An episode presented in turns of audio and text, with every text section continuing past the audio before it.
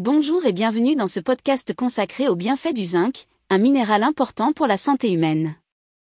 Dans cet épisode, nous allons examiner les avantages du zinc pour le corps et les aliments riches en zinc. Commençons par les bienfaits du zinc. Le zinc est un minéral essentiel pour de nombreuses fonctions corporelles, y compris la croissance et la réparation des tissus, la division cellulaire, le système immunitaire et la santé de la peau. Le zinc joue également un rôle important dans la synthèse des protéines et des enzymes, ainsi que dans la régulation des niveaux d'hormones. Le zinc peut être particulièrement bénéfique pour les personnes souffrant de carences en zinc, qui peuvent entraîner des problèmes de croissance et de développement chez les enfants, une altération de la fonction immunitaire, une mauvaise cicatrisation des plaies et une diminution de la fertilité chez les adultes. En outre, le zinc peut également aider à réduire les symptômes du rhume et de la grippe, en améliorant la fonction immunitaire. Maintenant, parlons des aliments riches en zinc. Les aliments riches en zinc comprennent les viandes, les fruits de mer, les noix, les légumineuses et les graines.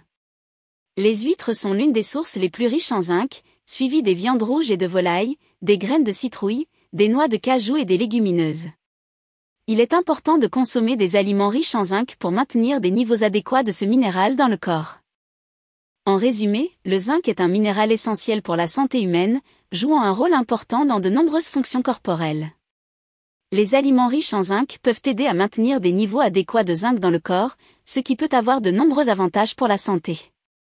C'est tout pour cet épisode consacré aux bienfaits du zinc. Nous espérons que vous avez trouvé ces informations utiles.